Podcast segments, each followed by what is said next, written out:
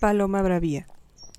Ave compacta, de mediano tamaño, redondeada y de cabeza pequeña.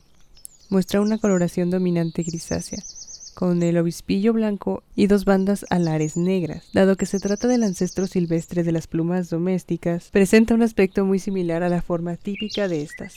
Debido a la frecuente hibridación entre ambas variedades y a la presencia de muchas poblaciones cimarronas, resulta muy difícil distinguir cuándo la población es realmente silvestre o pertenece a una forma semidoméstica.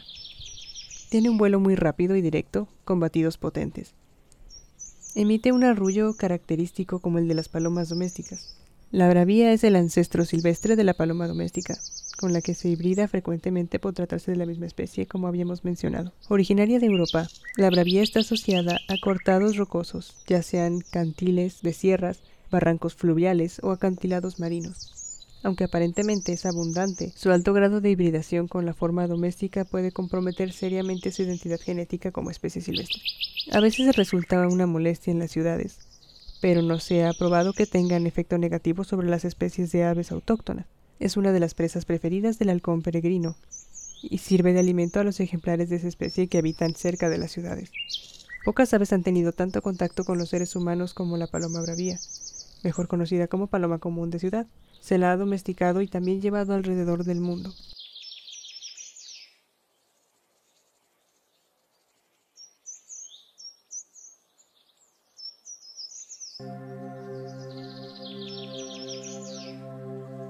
Estas aves se ven amenazadas todos los días por cosas como sequías. Las sequías destruyen el agua y los recursos alimenticios de muchas especies.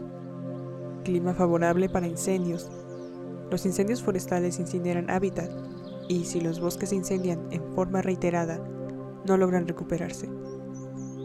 Olas de calor en primavera. Las olas de calor en primavera ponen en peligro a las crías que se encuentran en los nidos. Urbanización. Las ciudades destruyen los hábitats de las aves y a menudo se encuentran en sitios que las aves necesitan, y son factores que debemos tomar en cuenta. La belleza que quiere ser descubierta a tu alrededor se presenta hoy en forma de ave, mañana puede ser en cualquier otro pequeño animal o insecto, cada uno digno de admiración y cuidado, conviviendo en un mismo espacio.